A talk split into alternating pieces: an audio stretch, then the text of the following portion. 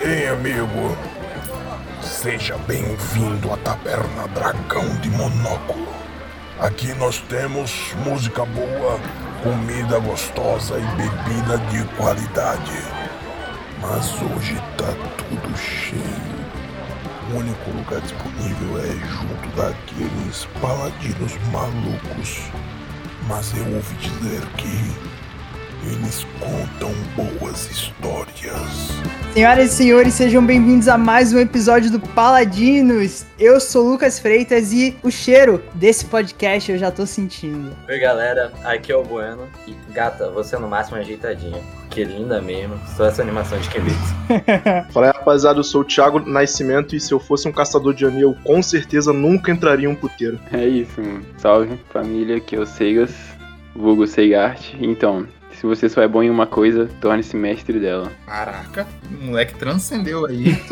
Eu sou Matson Souza e os animes me ensinaram que se você tá tentando passar numa prova ou você precisa de uma força extra, a melhor solução é você procurar uma memória triste, você entrar num flashback que você ganha um boost de poder. É verdade, hein? Olha aí, muito bem, hoje a gente volta. Quem diria? Como é que é a história, Madison? A gente tá de volta para falar sobre anime nesse podcast. Paladino está de volta com Kimetsu no Yaiba. Se você não pode vencê-los, una-se a eles. É o que sobrou, né, velho? Me manda a bandana. Cadê a bandana?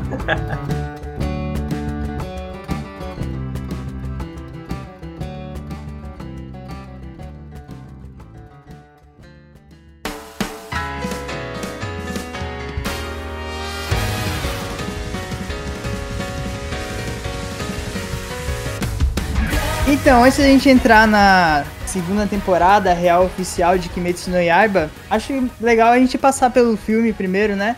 Demon Slayer Mugen Train, o Trem Infinito, que foi outra parada de Kimetsu que quebrou todos os recordes, foi hype absurdo, outra desses negócios que aí que são inexplicáveis que essa franquia, que essa história aí desse mangá trouxe pra gente, né? Então, tipo, em plena pandemia, o filme ele estreou nos cinemas no Japão, bateu o recorde de maior bilheteria dos cinemas japoneses, tirando o primeiro lugar da Viagem de Chihiro, e foi esse absurdo, né? E é o filme que faz ligação direta, continua a história que parou na primeira temporada, que a gente comentou no Paladinos número 25, e aí o filme dá continuação à história, e aí depois vem a segunda temporada. O que foi um esquema interessante, né? De se ver aí essa tendência que muitos animes estão seguindo por agora. Aí, sortudo de quem pôde ver o filme no cinema, hein? Porque se Kimetsu no Yaiba já é lindo assim, em casa, na tua TVzinha bacana, imagina na telona de cinema, velho. Independente da qualidade do filme, eu teria curtido a experiência só pela animação. É um bom ponto, mano. Realmente, independente da qualidade, né? Já que eu assisti no Piratão, mano. Realmente, mano, curti bastante a experiência, mano.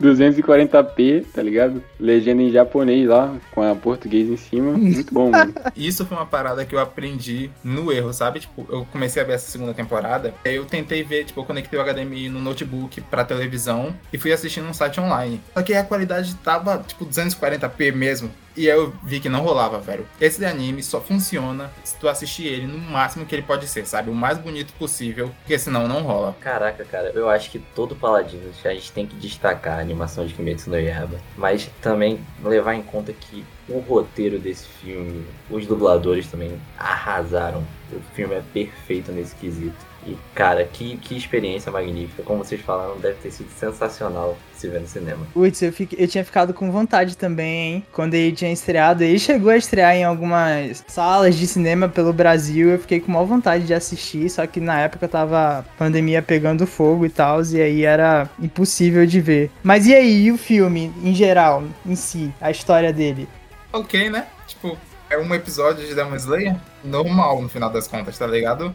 E aí, tipo, Putz, eu acho o personagem novo que a gente vê, o Hashira, que a gente tem mais tempo de ficar com ele ali, de conhecer mais ele, eu acho ele muito bacana. Mas ao longo do filme, sabe, duas horas de um episódio de Demon Slayer, pra mim é too much, sabe? Eu terminei esse filme exausto e eu parei tipo umas três vezes. Pra entrar no Twitter, pra ver o Instagram, pra espairecer do filme. É isso que me pegou, Madison. Eu tenho que confessar aqui que com esse filme de Kimetsu no Yaiba, eu concretizei uma parada que hoje em dia para mim não rola mais, sabe? A minha tolerância pra consumir animes tem que ser de 20 em 20 minutos mesmo. tem que ser episódio a episódio, bicho. Porque quando chegou no final desse filme eu já tava meio de saco cheio. Eu tava, ah, acaba logo. Por mais que seja épico e tal, o, o, final, a batalha final do filme. Mas quando chega no final eu já tava, ah, tá bom, termina logo. É um grande episódio de Demon Slayer, né? Sério, velho? Achei vocês fracos, tá bom? Cara, como é que você pode resumir? Não, para começar aqui, eu vou ter que discordar completamente do Martinson. Porque, mano. Como é que você fala que um filme de Kimetsu no Yaiba daquele porte, mano, foi um episódio normal, pô? Cara, e eu vi também que, tipo, vocês falaram bastante de animação, tipo, ah, como tá boa, mas será que Kimetsu no Yaiba é só, só isso? Só isso, é. Entendeu? Tem essa parada aí, pô. Você não sentiu a, a emoção de estar tá ali, tá ligado? Tá vendo o sofrimento do Hashira, mano. Tipo, aquela luta final lá não, não deixou você emocionado, tá ligado? No hype, assim. A gente vai discutir muito isso nesse episódio, então. Já tô vendo. Alguém veio gravar muito emocionado pro meu gosto, nem fechola. É. pra quem não tinha preparado nada, até que ele veio totalmente Cara, pronto. Emocionadaço aí. Olha, eu não acredito no que eu vou dizer aqui, mas eu concordo com o Seigart. Subscrevo o que ele falou. Olha aí, velho. Assim que eu gosto. Agora eu, agora eu me empolguei pra esse programa, hein? Não, agora cada um vai pro seu lado do ringue e a gente parte daí, né?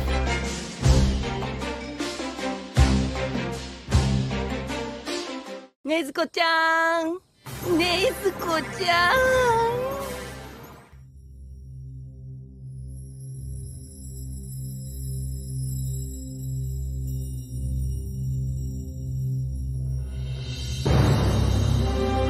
Ó, e falando sobre a duração do, do, do, filme, eu acho que foi por isso que eles lançaram o filme em sete episódios em novembro do ano passado. Pode crer, né, velho? Porque teve esse movimento. Esse filme do Demon Slayer, pra mim, ele já tá numa caixinha que é muito complexa, que é filme de anime. Sabe? Filme de anime que é uma série, que você vê vários episódiozinhos. Eu, geralmente, eu não ligo, sabe? Se não é um negócio muito fundamental pra história, eu não vejo. E os únicos que eu gosto, assim, eu acho que o único anime que me deixa interessado com os filmes é Dragon Ball. Porque eu não me interesso pela série, que as lutas duram um século. Tipo, você tem que ver 20 episódios para ver metade de uma luta. E aí quando tu vai no filme, tu vê a luta só em duas horas. E aí por isso eu consigo ainda assistir os filmes de Dragon Ball e eu fico empolgado e quero ver, porque ele deixa tudo mais conciso e para mim funciona melhor assim, a experiência de consumir Dragon Ball. Mas de resto, os outros animes eu tenho muita preguiça, velho. Nem Pokémon, meu amorzinho, escapa muito dessa vibe. Isso, velho. Que absurdo. Preguiça de filme de Pokémon, velho. Preguiça. Velho, engraçado. Eu tava pensando sobre isso hoje, assim, para vir gravar aqui. Que eu, eu falei, né, que hoje em dia eu não tenho muita tolerância, assim, quando eu tô assistindo. O que é um reflexo, tipo, quando eu era mais jovem, eram horas e horas sentado numa cadeira horrível, de frente pro computador assistindo Naruto, assistindo Bleach. Mas hoje em dia eu não tenho mais, eu não tenho mais condição de ficar maratonando. Primeiro que eu não tenho nem tempo e segundo que eu não, eu não consigo mais entrar nessa vibe. Para vocês verem, eu acho que o, o último anime que me deixou desse jeito assim de um episódio atrás do outro maratonando foi quando eu comecei a assistir Attack on Titan. Acho que foi no final do ano retrasado. Véi, eu tive experiência completamente contrária à de vocês no início eu já tava um pouco cansado. Assim, eu, eu confesso aqui que eu acho que aparece aquele vilão que faz os outros dormirem, eu também fiquei com sono, velho. Mas o final, para mim, vale todo o filme, porque é sério, vai contra tudo que eu tava esperando ali na luta e é, é muito bom, velho. De verdade. Kimetsu tem isso mesmo, de tipo, e às vezes eu tô nem ligando muito o que tá acontecendo assim, mas do nada eles tiram um coração da cena, sabe? Numa mistura de raiva e de sofrimento e de cansaço e de dor que eles estão sofrendo ali. E aí surge um coração, um negócio que mexe contigo. Isso rolou assistindo essa última temporada, que a gente vai comentar ao longo do episódio do Paladinos. E rolou no filme também, quando você vê o Tanjiro 100% com raiva, entregue, mandando o Oni voltar pro combate naquele momento eu larguei o Twitter e eu tava, tipo, junto com o meu mano, tá ligado? Tava investido na história. Tá tudo bem falar que chorou, velho. Esse cara emociona muito. Nezuko-chan!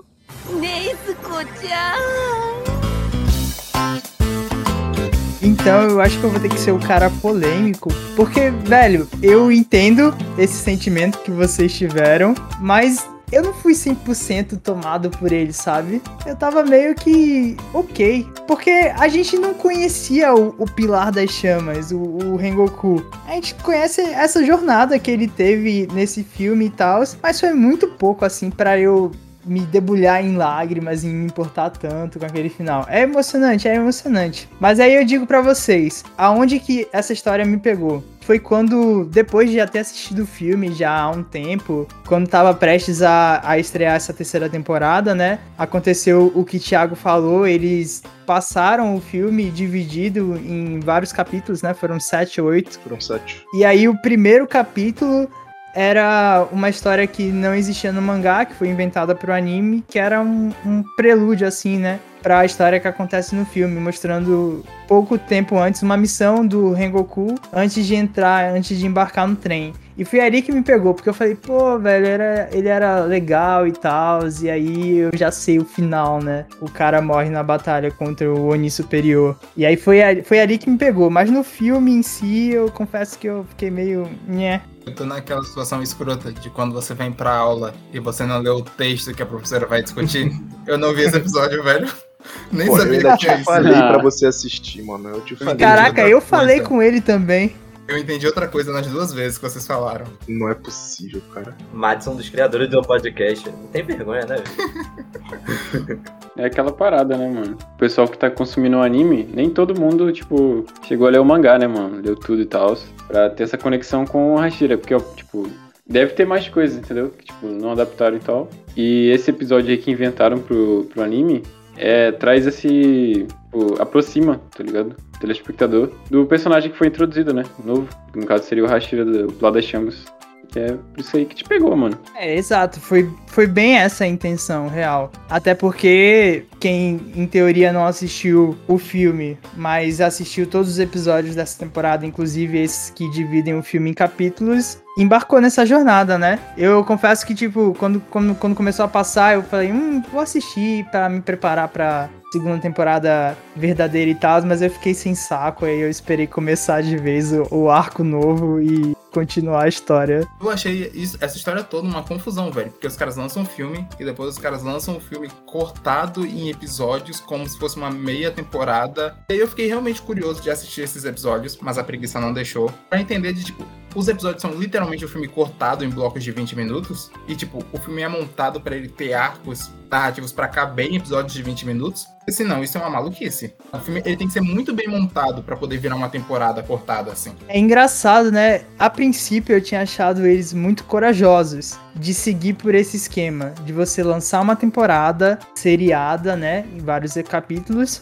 e aí depois você raciocinar, não, essa parte da, da história dentro do mangá, que é a fonte original, né, ela cabe muito bem no formato de um longa-metragem. Então vamos lançar no formato de filme esse pedaço, porque as histórias, geralmente nesses mangás que a gente consome, elas são escritas dessa forma, né? São passados em arcos de acontecimentos e de histórias, né? Então você tem o arco inicial, aí tem esse o arco do trem infinito, aí tem um arco do distrito do entretenimento. A história é dividida dessa forma. E aí eles pensaram assim, não, pô, esse arco, como é mais curtinho, dá pra gente resolver dessa forma. Eu achei super interessante, porque até então os filmes de animes eram filmes de fillers, né? De histórias que não estavam dentro do canon. E aí eu falei, nossa, velho, que decisão curiosa e legal. Mas aí depois, quando vai chegando a terceira temporada, eles meio que voltam atrás e lançam a parada em formato de série de novo. E aí causou essa confusão toda. Mas enfim, eu espero que essa tendência se mantenha quando for sempre cabível, né? Não, e mercadologicamente a gente viu que deu certo, porque o filme foi um sucesso no final das contas. De, tipo, os caras terem essa visão de que o hype que existe em torno do anime, em torno do mangá, podia render em formato de filme também e rendeu no final das contas.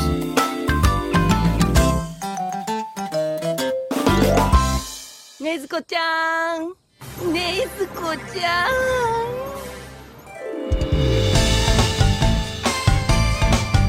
Então, eu assisti esse filme já tem um tempo já a gente não conseguiu ver no cinema e tal, demorou a, a chegar de uma forma decente pra gente assistir pelas internets, mas eu assisti. E tem uma parada, velho, que, assim, por mais que eu não tenha sentido muita coisa com esse filme e tal, se tenha achado um pouco maçante no final, tem uma parada que eu percebi que aconteceu na minha relação com Demon Slayer que foi interessante. Que essa distância de tempo para essa segunda temporada foi uma parada muito benéfica para mim.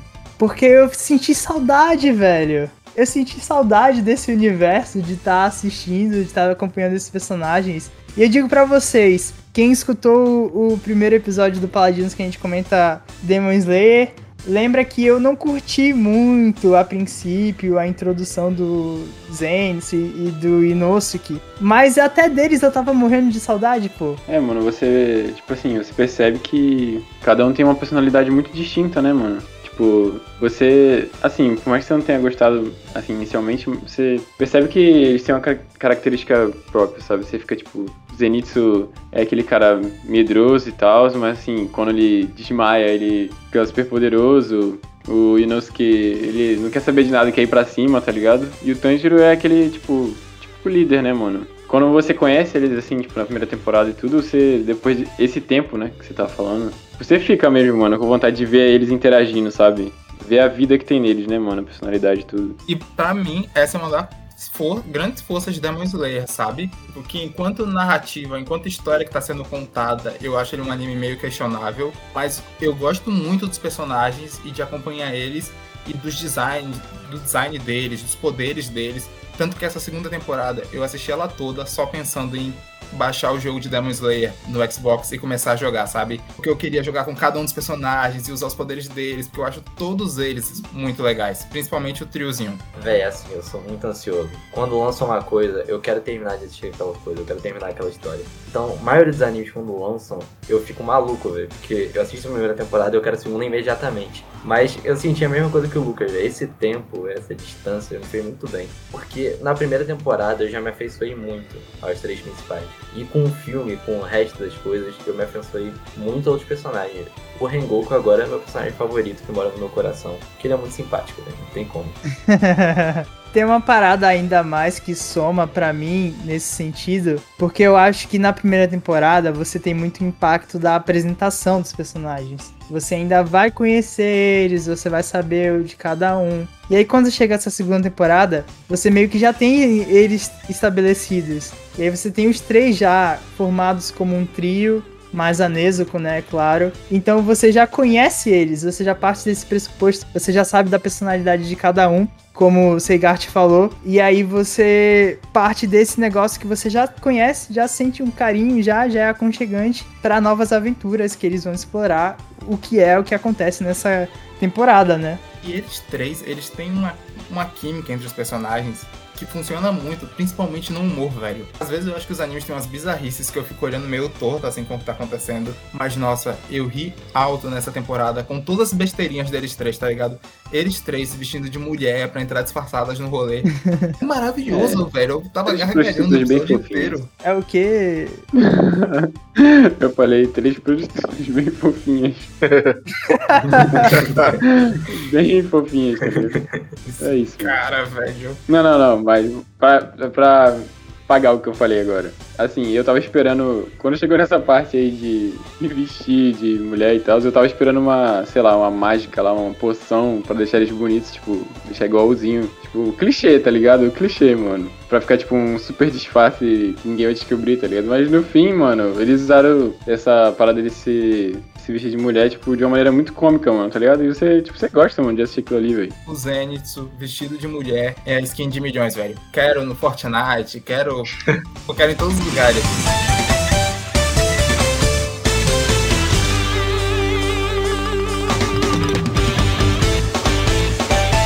Nezuko-chan!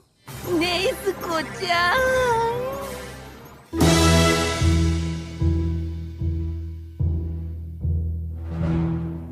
E não só isso, né? Tipo, no começo Tá, tudo bem que o, a temporada em si começa num tom mais melancólico, né? Relembrando os acontecimentos finais do filme. Mas logo depois que eles partem pra missão com o Zui, e aí eles conhecendo o Zui, interagindo com ele, e o Zenitsu super desconfiado porque ele tem três esposas. E, e o Nosuke idolatrando ele, o rei do- da montanha, o rei do- da extravagância. Essa parte é muito boa, velho. Realmente, a comédia, principalmente nesse início, lógico, porque depois o negócio vai ficando só sinistro e sinistro. E até como a animação usa pra representar quando eles estão nesses momentos mais bobinhos assim, que fazem eles virarem meio com uns bonequinhos, com umas cabeçonas assim, principalmente a Nezuko. Toda hora eles fazem isso com ela. Nossa, velho, fofo demais. Quero o bonequinho de todo mundo. Suspeito. Você tá virando um otaku, amigo. Conforme-se. Pra com É. isso. Me respeita, pô. Você tá virando um completo otaku. Daqui a pouco você começa a Olha escutar aí. rap de anime também. não, aí não. Caraca, o fundo do Se quiser poço. uma lista. Não, se quiser uma Se lista. quiser a faz- playlist, faz eu te passo depois, tá? É, Nossa, velho, os caras, eles estão perdidos nessa noia, comendo Mais larva, de 3 horas de música de anime. vocês estão perdendo música boa, de qualidade, mano. Eu vou sair Técnica vocal, tudo certinho, mano. Ah, não, velho. Eu vou ter que pausar aqui agora o tema pra discutir isso, velho. Vocês estão completamente pô, malucos, cara. velho. Que Vocês isso, precisam cara, é fazer, vocês bom, precisam mano. fazer um episódio, cara, um episódio de Paladinos com com música geek, mano. O, o, o tema do Paladinos é ser música geek, pô. Teve essa ainda, Madison. Madison ainda teve essa. Eu não sei nem se eu te cheguei a contar pra você, velho. Certo dia aí, aleatório, eu postei qualquer coisa do Paladinos. E esse cara veio me responder falando isso. Não, quando vocês fizerem um episódio sobre rap, rap de anime, pode me chamar que eu participo. Eu falei, valeu, aguarda aí. Na barra, né? Tem que dar aquela forçada, né, mano? Porque senão o cara não acorda, pô. Tem que, não, tem que surfar no hype, mano. Tá no hype, tá, tá em ascensão, mano. Vocês não podem negar isso, tá ligado? Vocês podem se curvar o hype. Eu paro de seguir imediatamente e vou exigir que tirem meus podcasts do ar. não. que isso, bueno. Olha só, a gente gosta de seguir o hype, mas a gente tem valores aqui, Peixola. Você tá maluco, Seigart? Caraca, velho, rap de anime. Os caras estão falando isso sério, na minha cara. Os caras estão falando de rap de anime. De 7 minutos. Não, isso é o. mesmo. Não, você tá sendo ofensivo, cara. 7 minutos, MH Rap, Taqueiro, é, Enigma. Pô, só faz só a nota da qualidade. E tipo, você. Mano, é muito distinto, tá ligado? Os estilos, velho. Tem gente que adota uma coisa puxada pro rock, outro pessoal pro pop, rap. Tipo, é um, é um nicho, tipo, amplo, tá ligado? Não é tipo rap de anime, tá ligado? Tem love song, mano, tem muita coisa, tá ligado? É tipo. Cara, aí é bagulho, papo de qualidade de estúdio, pô. Mano, sei lá, velho. Não é, tipo. Eu não sei. Eu não, Não, sei aí deixa eu fazer uma pergunta. Deixa eu fazer uma pergunta. E aí vocês consomem essas músicas? Porque já percebemos que não são só raps de anime, estamos sendo preconceituosos. Vocês escutam essas músicas como se música normal, assim? Putz, vou botar uma musiquinha aqui Como pra assim, tocar cara? aí, Música vocês tão- normal. É porque. Como se fosse Cara, música vocês- normal. Vocês. É, tipo, isso aí tá tipo. Mano, tu vai ser cancelado no teu podcast, moleque, pela comunidade otaku, cara. Tu vai Mas a ser, cara. pergunta é válida, pô. Churrascão domingo, tu bota rap do. Isso, pô. Eu, eu boto. Não, Pelo menos eu dá- boto. Não, tem uns que dá pra botar, porque, tipo, não fica claro exatamente. Você sabe que é de anime ou relacionado à cultura pop, etc., porque você conhece. Não, não, peraí. Mas tem uns que, tipo, você consegue colocar suave, cara.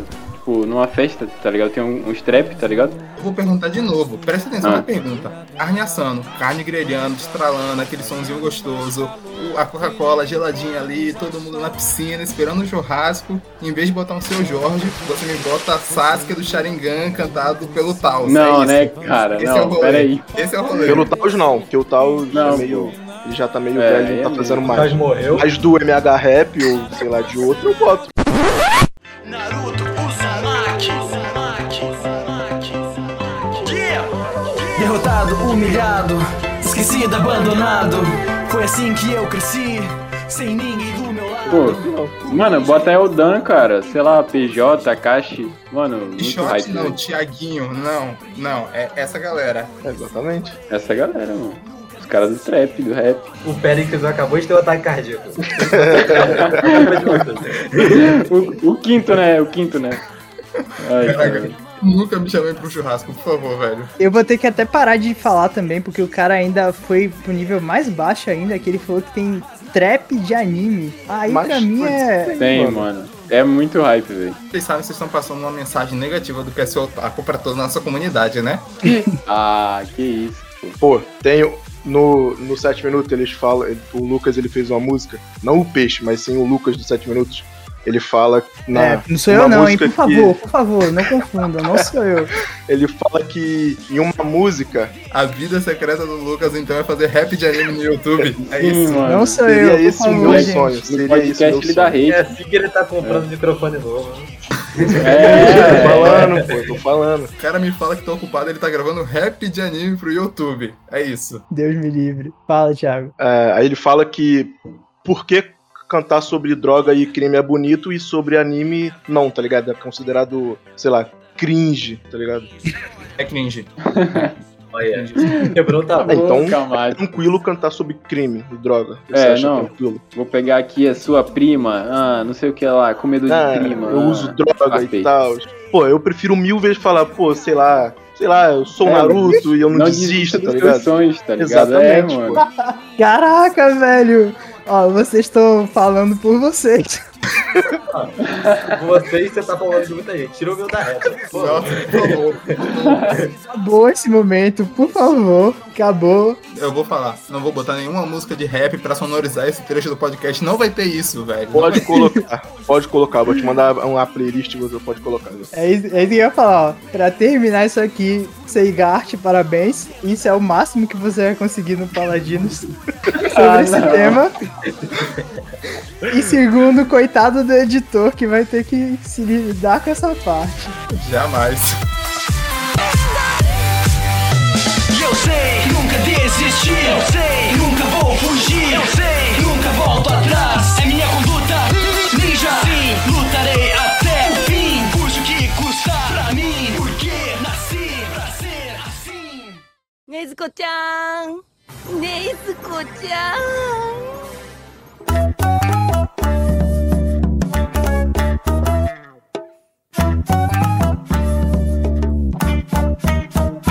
Olha só, tem uma coisa que me incomodou ao longo dessa temporada de Demon Slayer, mas que é uma coisa que me incomoda em outras obras também, sabe? Que é uma coisa que me incomoda no aspecto do entretenimento no geral. É a síndrome do mais especial de todos. A síndrome de que o protagonista das histórias tem que ser a pessoa mais especial de todo o universo, tem que ser o Messias encarnado. E, tipo, em Demon Slayer, o Tanjiro já era meio especial desde o começo, porque ele tem essa irmã que virou Oni, que não quer atacar as pessoas, que eles conseguiram fazer um acordo maneiro ali, ficar tudo mais ou menos certo. E aí no final da temporada ele já descobre um poder super especial. Só que até aí tava super ok. Mas eu não gosto de quando na temporada eles começam a falar que o poder dele é o poder primitivo, que, de qual derivou todos os outros poderes daquele universo, que o dele é o mais forte de todos. Porque pra mim isso é uma desculpa fácil de roteirista, pra poder fazer com que ele lute de igual pra igual, ou que ele sobreviva a questões, usando esse poder interno que ele não treinou, não desenvolveu assim. É, sabe, tipo, eu acho meio desgastante esse negócio do desse protagonista que tem sempre ter esse poder primitivo e não se esforçar pelas paradas, sabe? Tipo, sempre é poder interno. Você sempre já nasceu poderoso, você sempre já é o escolhido. Eu não acho que Demon Slayer precisava seguir nesse caminho. É, ele não seguiu, né? Ainda bem. Seguiu como, rapaz? Ele tem o poder aí original. Tipo, Tu não é- assistiu ser- mesmo? Ou tu assistiu mesmo? Não, Watson? no way. Não, você não podia assistiu, ser. pô.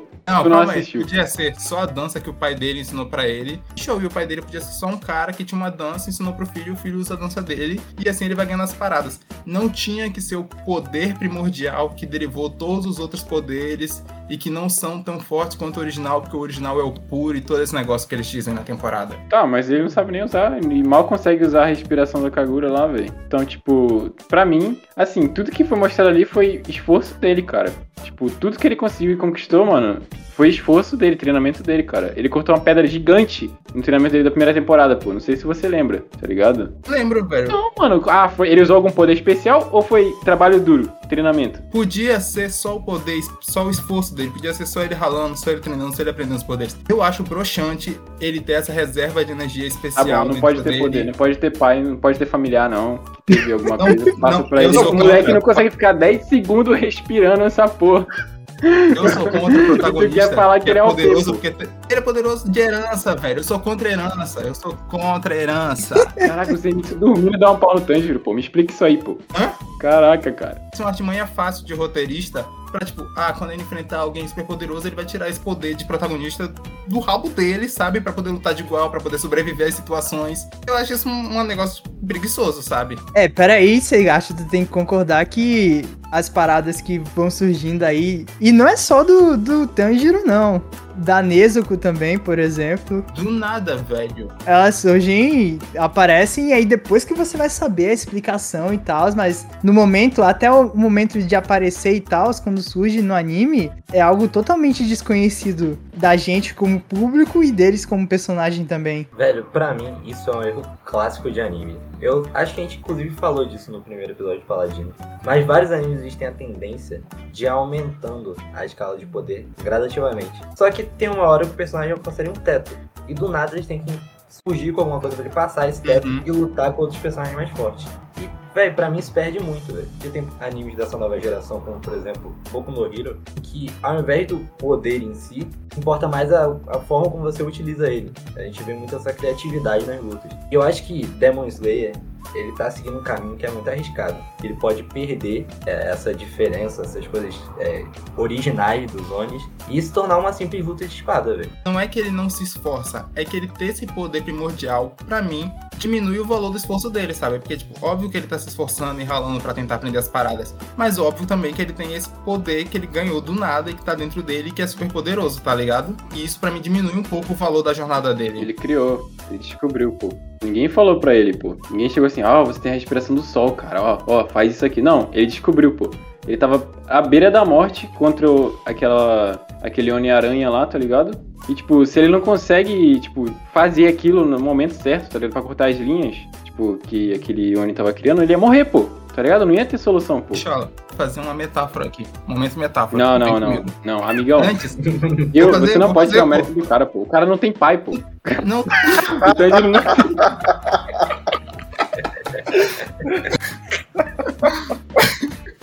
O Tanjiro não tem pai, pô. Caraca, mano. caraca.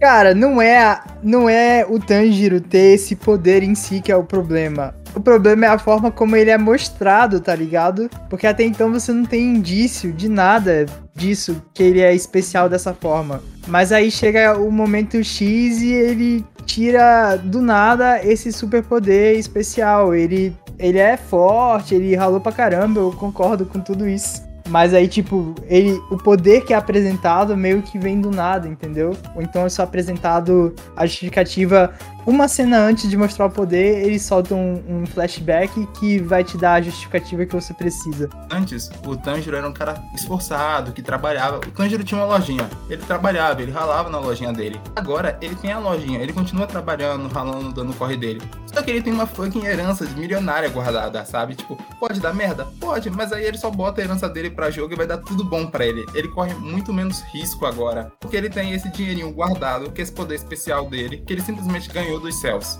Essa é a metáfora. Ok. Só tem que perder quase um dedo, né? Toda vez que for usar, né? Vixe, eu cortava três dedos meus por uma herança agora. Agora, papo reto. Agora. Se você não tem uma herança agora, eu tiro três dedos. Cara bom, mano. Mas, mas quando ele ganha a, a, a espada dele, já, já mostra que ele é meio especial porque a espada dele é preta, tá ligado? Sim, não, e eu não tenho problema das pessoas serem especiais. Tudo bem, eu sou uma pessoa especial também. Eu tenho o problema dele ser o Messias encarnado, sabe? Dele ser o mais especial de todos os especiais de todos. Tu quer comparar isso com os elites que dorme e desce geral no cacete, cara? Sério? Isso é maneiro, pô, porque isso é uma falha, um problema que faz com que ele cresça com- enquanto personagem e torne ele mais interessante. E deixa a gente super ansioso pra ver o dia em que ele vai conseguir lutar acordado. Isso não vai acontecer nunca, mano. Na moral.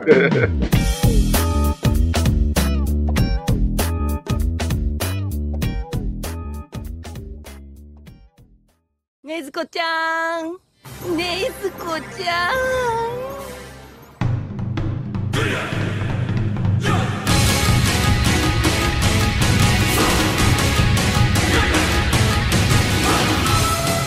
Mas ó, o Bueno levantou um, um ponto muito importante, que é essa escala que Kimetsu tá se encaminhando.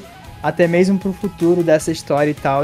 E que eu acho que, tipo, essa temporada ela deixou claro, assim, muitas coisas pra mim em relação a essa série. Primeiro é que ela ela segue esses clichês que tem nessas histórias, que tem nas histórias em geral, mas os animes têm uns elementos específicos e Kimetsu ela segue a risca. E é sem vergonha na cara de você ter essa escala dos personagens, das lutas, dos poderes e as soluções saindo meio que do nada e as lutas e os embates e os cliffhangers para os próximos episódios e tal, as coisas que vão acontecendo. Kimetsu essa temporada pra mim ela deixou muito claro isso que esse é o cerne da parada e isso me deixa muito confuso, velho, quando eu tô assistindo Kimetsu no Yaiba, porque eu gosto, eu gosto muito, velho. Essa temporada eu vibrava a cada episódio, eu conseguia acompanhar ela, então assistia domingo a domingo, tava assistindo a série desde o início dessa temporada. E eu ficava maluco, velho, querendo assistir o próximo episódio, eu curtia o design, como a gente já falou, espetacular. Então, eu gosto muito, eu sou muito fã dessa série e tal, e eu quero acompanhar até o final sem problemas. Mas quando eu vou pensar no, no grande que da questão assim, pensar em, em, narrativa, em história, não sobra quase nada, velho. É simplesmente vamos fazer uma missão X e porrada, porrada, porrada, porrada, porrada. Velho, essa temporada ela tem 11 episódios. A luta começa no final do quarto episódio e vai até o final. E eu digo isso com muito conflito porque foi maravilhoso, mas ao mesmo tempo foi o quê? Foi nada, né? Não, é. Mas assim, para pra pensar comigo, coloca isso no contexto. Os caras, vou falar abertamente aqui, os caras foi pro, pro puteiro, mano. Tá ligado? Cara, você queria 11 episódios de quê, Lucas? De mostrasse mais o quê? De verdade. Inclusive tá tem um anime muito bom sobre isso, hein? Se quiser, eu passo o nome depois. É. Vocês estão a um ponto de passar da linha e eu ter que silenciar todo mundo daqui em diante, hein?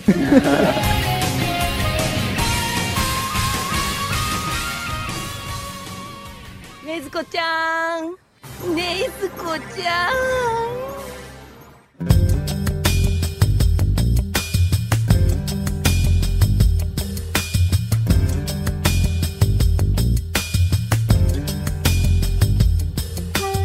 Peixe, eu quero uma história, peixe. Porque a missão, a história dessa temporada é o seguinte: o Uzui teve um problema com uma Oni, um Oni que tá atacando essa vila do entretenimento e as esposas deles pararam de mandar mensagem. E aí ele recruta os três caçadores de Oni, o Zenitsu, o Tanjiro e o Nosuke, pra cumprir a missão lá, para descobrir o que aconteceu. E eles descobrem que tem um, um demônio atacando a vila lá. E é isso a história. Velho, é isso. É um fiapo. É uma linha de roteiro pra essa temporada, sabe? E tinham vários outros jeitos deles driblarem isso. Tipo, a investigação podia ter demorado mais, podia ter sido mais interessante. A investigação dura um episódio, se não menos, e tá tudo meio que resolvido ali. Eles já descobriram tudo. E eu acho que essa falta de história pesa até nas batalhas, sabe? Porque no final das contas, aquelas pessoas estão brigando porque um deles é um Oni e o outro é um caçador de Oni não tem um duelo de motivações, um duelo de valores, um duelo de virtudes ocorrendo ali. Sendo que tem várias razões para eles poderem tretar,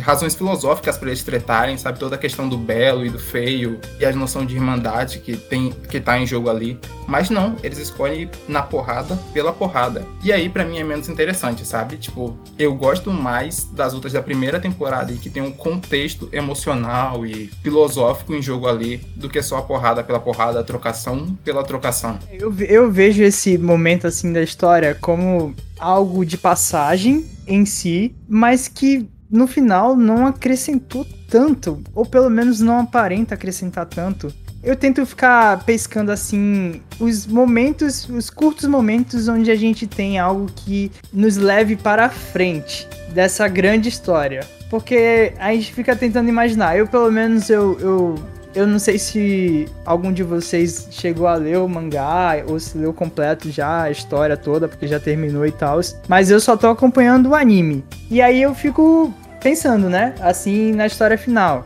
Provavelmente vai terminar com uma grande batalha do Tanjiro contra o, o Muzan. Michael Jackson. É, o a Michael cara do Jackson. Michael Jackson no Smooth Criminal no clipe. Igual, velho. Ai, cara. Tinha que ter isso aí, cara. Esse clipe, esse clipe é excelente. Abrindo um parênteses gigante. Esse clipe é excelente. E aí eu fico pensando, sabe, no que é que vem pra frente, assim, quais são as coisinhas que a gente tem. E ao mesmo tempo que eu penso nisso, eu imagino que as coisas elas são muito óbvias. Não tem nada de muito surpreendente. A história é muito simples, assim, na narrativa, o que é que ela quer dizer. Então, o Tanjiro tem esse poder, aí o pai dele tinha esse poder, aí no meio dessa temporada mostra que a Daki, ela tem as memórias do Muzan, né, de, de que o Muzan enfrentou um cara com esse poder no passado, e aí ela fica com medo, mas é a memória do Muzan e tal. Aí você tem o, o Tanjiro coletando o sangue dos Onis no final, pra possível cura da Nezuko. Aí você tem a parte da Nezuko que tem um poder oculto que ela revela no meio da luta, que é muito forte e tal. E aí tem que saber o que é que é isso, porque que ela tem esse superpoder aí na forma de Oni. Então são vários elementozinhos que você vai pescando nessa temporada, mas que assim, com muita boa vontade, eu jogo pra promessa. A promessa de que vai chegar algum arco onde vai ser desenvolvido qualquer coisa, porque desse dessa história aí que a gente acompanha nessa segunda temporada, eu não consigo tirar muita coisa, a não ser pros próprios personagens que participaram. No caso, os dois Onis, irmãos, e o Uzui, né? Que aí pra mim é meio que o destaque assim da temporada. O Uzui, as esposas, o arco que eles possuem, por mais que esteja pincelado ao longo dela, ainda dá pra tirar um negócio legal no final, assim. É isso, velho. Eu também tive esse mesmo sentimento. Inclusive, você mencionou esse personagem agora, esse antigão das memórias do Musão. E eu tenho muito medo de acontecer justamente aquilo que você falou. Do Tanjiro ser o escolhido, não sei o que, que veio descendente desse cara de gerações depois pra derrotar o Musão. Se for isso, velho, eu vou, eu vou ficar revoltado, velho. Eu vou fazer por o estúdio de, de Demon Slayer que se cuide, viu, velho? Pô, mas isso não é lógico, Fica mano. aí. Fica aí a ameaça. Pô, meu avô era caçador de Oni. Ele enfrentou todos esses perigos e tal. Meu clã era do bagulho lá do sol, da respiração do sol. Beleza. E pelo que a gente sabe, isso é passado, né? De geração em geração, eu acho. Eu acho, né? Tipo, eu não me lembro muito bem agora, mano. Foi o pai do, do Hashira do, do Fogo que falou isso, velho. Sim. Então, e. Mas isso não é meio lógico, mano. Um Oni vive, sei lá, centenas de anos, tá ligado? O Muzan é, tipo, o primeiro Oni e tal. É, enfrentou, sei lá, o avô, vamos dizer assim, do Tanjiro, ou o tataravô. E isso não é natural que isso vai acontecer. De novo, se repetir, a história se repete, mano. Isso, tipo assim, tem uma linearidade no anime, mas eu não acho que isso seja completamente ruim também. Porque isso torna a história tipo, fácil de ser resolvida, o que é bom e ruim porque não vai ter ponta solta, tá ligado? A parte boa é que não vai ter pontas soltas, tá ligado? Vai ser tudo respondido, mano. Suas questões aí que você tiver de dúvida, tá ligado? Não vai ser igual o Naruto, que, sei lá, apareceu um moleque que contou, um filho lá, que teve que um cara tinha uma. conseguia virar ter- três caudas, tá Sim. ligado? Da forma do Naruto. Porque juntaram o chakra e colocaram dentro dele e foram cultivando, tipo, e depois ele nunca mais aparece, pô. E você fica, o que aconteceu com esse moleque, pô? Tá ligado? Não faz sentido.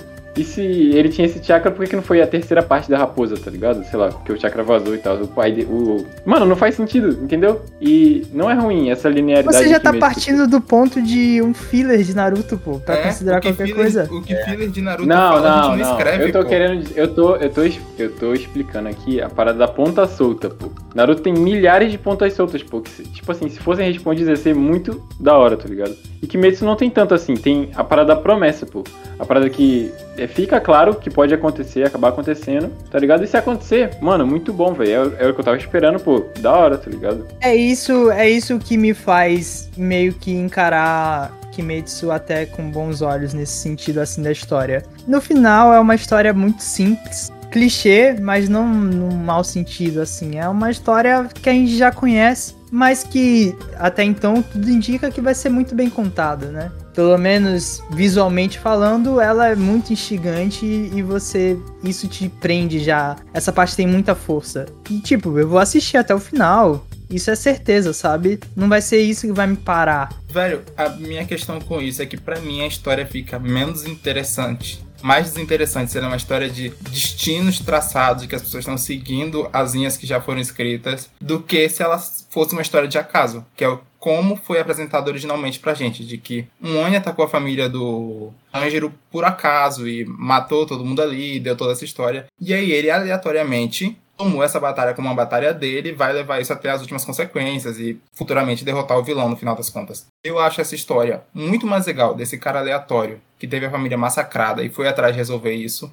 muito mais legal do que a história do menino destinado, que é da família destinada a derrotar o vilão e que isso rolou gerações e gerações. Pra mim, pelo menos, a minha questão é essa. É verdade, né, bicho? A história ela começa meio que por acaso. Esse é o ponto, porque Naruto avisou do primeiro minuto que entra em cena que, ok, menino predestinado, ele tem a marca. Demon Slayer não, Demon Slayer começa como uma história de acaso. Pode crer, velho. E agora, Seigart? E agora? Ué, ele tem a marca na testa, pô. E agora? E agora, Mods? Hum,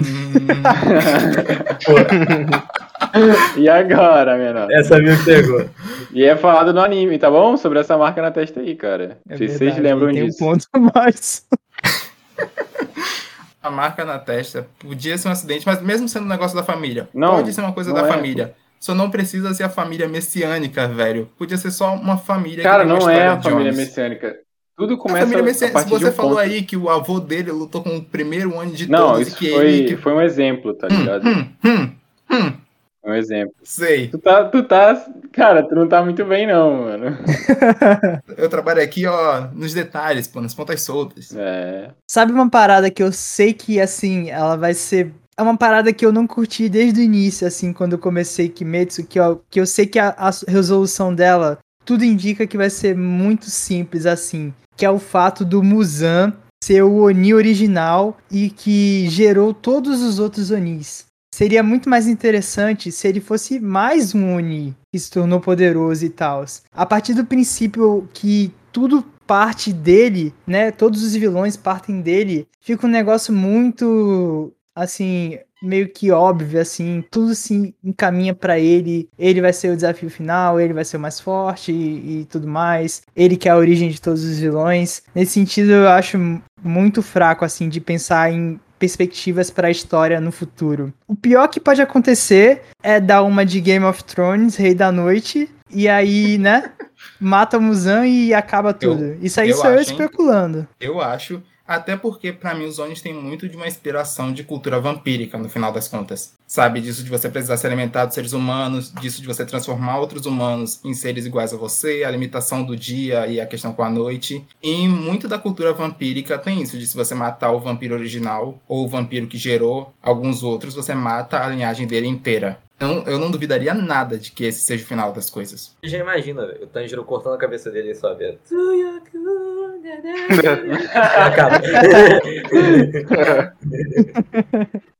Muito bom, velho. Ah, mano, eu tenho uma opinião um pouco diferente sobre isso aí do Muzan, cara. Peraí, rapidão, antes de você falar. Tu já leu os mangás? Como é que é a tua situação em relação Ah, a isso? sou poser igual vocês, mano. Boa. Ok. É, Eu já li um pouquinho, mas eu não lembro direito. é, essa é a parada. Mas, tipo, esse, negócio, voltando pra esse negócio do Muzan, mano, eu não acho que ele seja o fim, tá ligado? Desse, dos Onis, tá ligado? Mesmo com ele morrendo. Porque, tipo, é, você pode ganhar poder devorando humanos, tá ligado? Isso é foda também. Tipo, você pode ficar mais forte, e quanto mais você devora os humanos, mais forte você vai ficando e tal. E, tipo, é que agora eu não lembro se só dá pra gerar um Oni pelo sangue do Muzan ou se qualquer Oni, tipo, que despejar o sangue em você, você, você vai se tornar também, tá ligado? Isso eu não tô muito lembrado. Mas, tipo, eu não acredito que tirando o Muzan da jogada vai acabar os problemas, tá ligado? Até porque, pô, ele já viveu milhares, tipo, mil anos, tá ligado? Mais de mil anos, sei lá. Não é o fim, mano. Eu acho duas coisas aí, hein? Talvez não seja o fim, porque Demon Slayer é um negócio gigante e os caras vão inventar jeitos de continuar. Ad infinitum, que nem eles fazem com Dragon Ball e Naruto.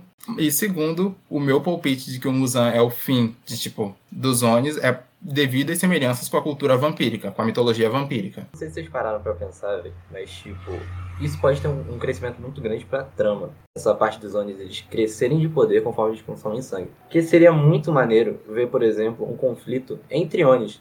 Que a gente vê que, apesar deles serem outros, outros seres, ele ainda tem, tem vários sentimentos, várias ambições humanas. Vocês já imaginaram, por exemplo, se os luas superiores mais fortes voltassem contra o, o? Seria um, pô, seria um negócio muito maneiro de ver. Eu, particularmente, acho que fugiria um pouco do clichê e seria um negócio muito legal, assim, de ver. Não, e eu torço pra que isso aconteça e pra que Demon Slayer não fique nessa de cada temporada o Tanjiro e os amiguinhos vão encontrar com o Hashira e vão partir numa missãozinha e cada temporada vai ser uma historinha dessa, sabe? Pra mim tem que bagunçar o tabuleiro e complexificar um pouco as coisas. É isso, não é Pokémon pra ficar indo de ginásio em ginásio, assim. Não é Exato. Isso não é uma crítica a Pokémon, que isso fique claro, tá? Não Jamais. existem críticas a Pokémon. Ah, não. Só os filmes de Pokémon, né? é, É, não hype tanto filme, não. a gente tá vendo. Tem uma hora já de podcast que você tá falando mal de filme de anime. Ó, a galera fica falando aí que eu sou hater de anime, mas vou falar bem de uma parada aqui. Que a princípio eu tava pronto pra falar mal. Os meus momentos preferidos de Demon Slayer são os continhos dos vilões. Quando o anime para pra contar os flashbacks, as histórias de origem as motivações dos vilões e por que eles viraram aquilo. E essa temporada eles seguram isso até o último episódio, velho. E eu tava, tipo, pronto pra vir aqui reclamar que não teve, e eu ia tá puto porque é a minha parte preferida. Mas felizmente teve, e eu adorei. Porque é isso, a temporada é um fiapo de roteiro. Todos os episódios é um fiapo de história. Até que você chega nesse último episódio e você vê uma trama bacana, sabe? Um conto macabro e bizarro e com um desenvolvimento interessante dos personagens e das situações. Essa é a minha parte preferida de Demon Slayer. Quando eles vão nesse sujo e macabro, assim, da origem dos vilões. Eu também tava estranhando assim, o caramba, velho, eles não vão contar mesmo, né? A origem dos dois Onis que estão enfrentando vai ser isso mesmo, porrada franca e é isso. Até porque eles ficam dando brecha a, a luta inteira de tipo, ah, eu sou contra o feio. E eu fiquei tipo, que preconceito é esse, velho? Tipo, explica aí, mano, por que você tá nessa? Ainda bem que eu não tô nesse anime.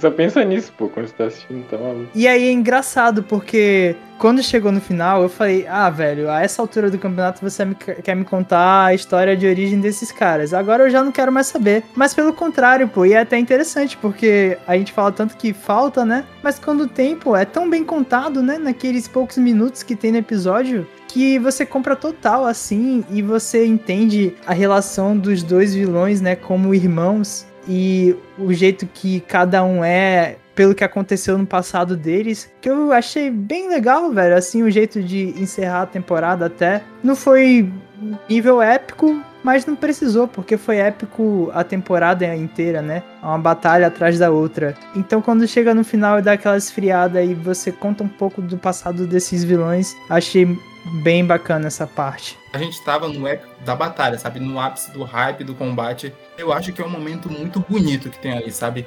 Desde o segundo em que o Tanjiro fala que o Oni não devia dizer aquilo pra irmã, Uhum. até o desenvolvimento deles dois juntos, eu acho um puta momentozão solene, assim, sabe? As luzes e as trevas repartindo, assim, o, aquele mundo astral que eles estão ali presentes. Eu fiquei tipo, caraca, que sentimental ali, que coraçãozinho maneiro na série. E a outra parte que a gente tem durante essa temporada assim de desenvolvimento é toda a parte do Uzui, né? E das esposas dele. Porque ao longo da temporada, ao longo das batalhas tal, você vai construindo ao longo dos flashbacks, né? O passado dele como Shinobi, e aí o relacionamento dele com as três esposas, e o que é que ele quer da vida, o modo dele de pensar, de ver as coisas, e o que é que eles, como família, querem pro futuro. E ao longo da temporada, eu não sei vocês, mas eu fui me afeiçoando e me importando com esse personagem, ao ponto de ficar, não, velho, será que ele vai morrer? Vai ser mais outro Hashira que vai morrer? Eu não, eu não quero que nenhuma das esposas dele morra e que ele também não morra. E aí eu falei, ah, não, ok, me ganharam. Mas enfim, tudo isso pra dizer que o Uzui me conquistou nessa temporada.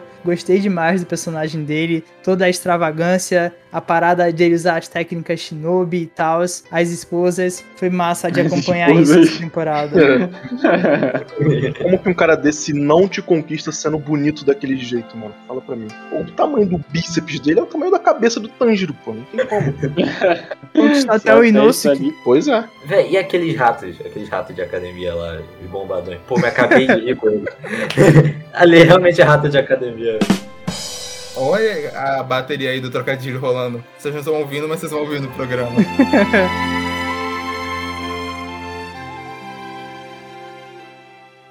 ねずこちゃんねずこちゃん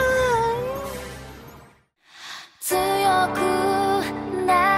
れる Eu gosto pra caramba desse personagem, porque eu acho que ele tem um design irado e eu gosto da arma dele, sabe, dessas lâminas ligadas pela corrente, o golpe dele. Mas eu, tipo, achei que faltou desenvolvimento nesses flashbacks dele. E eu não entendi no final das contas por que, que ele tem esse negócio da extravagância. E ele falou que vai ser extravagante pela família toda que morreu. E eu fiquei, tipo, em que ponto isso aconteceu? Ele era um ninja, pô. O que, que ninja tem a ver com extravagância? Ninja é O ninja é- silencioso. Não, Então, exatamente, ele rompeu com os ninjas pra virar caçador de Oni. Ah, ok, ok, boa resposta. Eu viajei nessa parte aí. pô, ah, eu, eu imaginei outra coisa, velho. Diga aí, apresente seu caso. Bom, eu imaginei que, tipo, sei lá, minha família inteira morreu, todo mundo morreu e, tipo, eu quero viver por eles porque já não tiveram chance, né, mano? Então, tipo, vou viver por eles, comer por eles, dormir por eles, tudo com extravagância, é isso, mano. Ok, é, vocês vocês Tem isso quase a mesma também, coisa. É. E, tipo, tá, tá certo, eu não tinha realmente pensado nisso. Mas ao mesmo tempo eu sinto que ainda falta o flashback dele ser mais bem desenvolvido, sabe? Ele dá indícios de que ele matou o irmão e é um negócio de tipo dois segundos e segue em frente. Eu achei que faltou explicar mais coisas ali e passar um pouco mais de tempo no flashback. Ou então um episódio só, tipo, do flashback pra contar a história do cara direito. Porque não é um episódio inteiro, é tipo, são os momentos. Mas então, Madison, deixa eu te contar uma parada. Porque eu tava acompanhando a temporada, né? Eu não li o mangá, é claro, mas eu acompanhava a análise episódio a episódio de uma youtuber que eu sigo, a Gabi Xavier. E aí ela leu o mangá e tal. Ela não dá spoiler, mas ela comenta no episódio. E ela dá, uma, dá umas comparadas às vezes com o mangá. E aí, pasme, velho. No mangá, a história ela é mais simples ainda. No sentido de que, de todos esses flashbacks que a gente viu essa temporada, grande parte deles foram cenas inseridas pro anime. Caraca. Pra você ter um pouco de substância pra você se relacionar com esses personagens. O mangá, ele é mais direto ainda ao ponto, sabe? É, essa- é essa história e vai. A- a- Essa temporada, sem esse momentozinho, assim, sem esses pequenos momentos de narrativa, ia ser bem difícil de assistir só a porrada pela porrada. Ah, eu gosto, vai. Eu acharia tranquilo. É, acharia tranquilo também. Eu gosto da. Cara, os caras compensam a falta de história com animação. Lancei a brava aqui. Pode botar aí no, no, no story do Instagram aí. A gente podia ter tudo, pô. A gente podia ter animação em altíssimo nível, a porrada em altíssimo nível e a história. Não, eu concordo. Faltou nível. uns 10 episódios aí, pô. Pra dar mais profundidade pra tudo. Eu acho que uns 10 episódios aí ia, ia fechar, 10? tipo, 10, 10. Ah, não, aí você Porque exagerou também. a você primeira temporada fillers. 25, pô. Não, presta atenção, a primeira temporada teve 25 episódios, tipo. Essa teve 11, mano. Ah, é porque a primeira era mais de. Era de introdução, né, mano? A primeira. Não, pô, mesmo assim, pô, mantém o Tem padrão, vários pô. arcos na primeira temporada. Essa temporada são 11 episódios de uma história só. Mas dois episódiozinhos, tava ótimo, peixe. 10 é fogo. Que nada, mano, caraca, a criatividade que o cara não teve, pô, pra dar profundidade pra tudo ali, velho. Sei lá, mano. Hum. Lancei a crítica aqui. Porque eu não gosto de assistir bagulho de 12 episódios. Pra mim tem que ser 13 ou até 20, tá ligado? 20 e 25. 13, 20 a 25. Pra mim é perfeito isso aí. Nossa, hoje em dia eu sou totalmente o contrário. Quanto menos episódio, melhor. É. Meu 30 Deus, episódios. Aí cara. Mais do que isso, pra quê? 3 episódios de 4 horas. Ah, eu- é claro que poderia ter sido muito, trabalha, muito melhor trabalhado, mas eu achei 11 episódios, ó, fino do fino, pra acompanhar Kimetsu. Por exemplo, fico na guarda de mais 11 episódios numa próxima temporada no futuro, tranquilo. Mas enfim, Eu não vou mentir, crítica de anime é exercício de imaginação. Eu só assisti o trailer. Cara, mentira, mano. Tô brincando, viu, gente? Meu amigo, cancelado.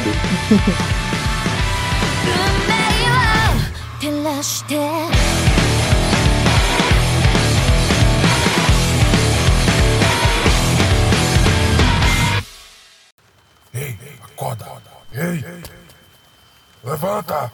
Chega, acabou. O sol, o sol tá quase raiando e só tem vocês aqui. Vou embora. E você que gosta das histórias desses paladinos, podem os encontrar no vasto reino da internet, procurando por arroba paladinospod. Os links estão todos na descrição. Agora deem um fora daqui, seus palermas.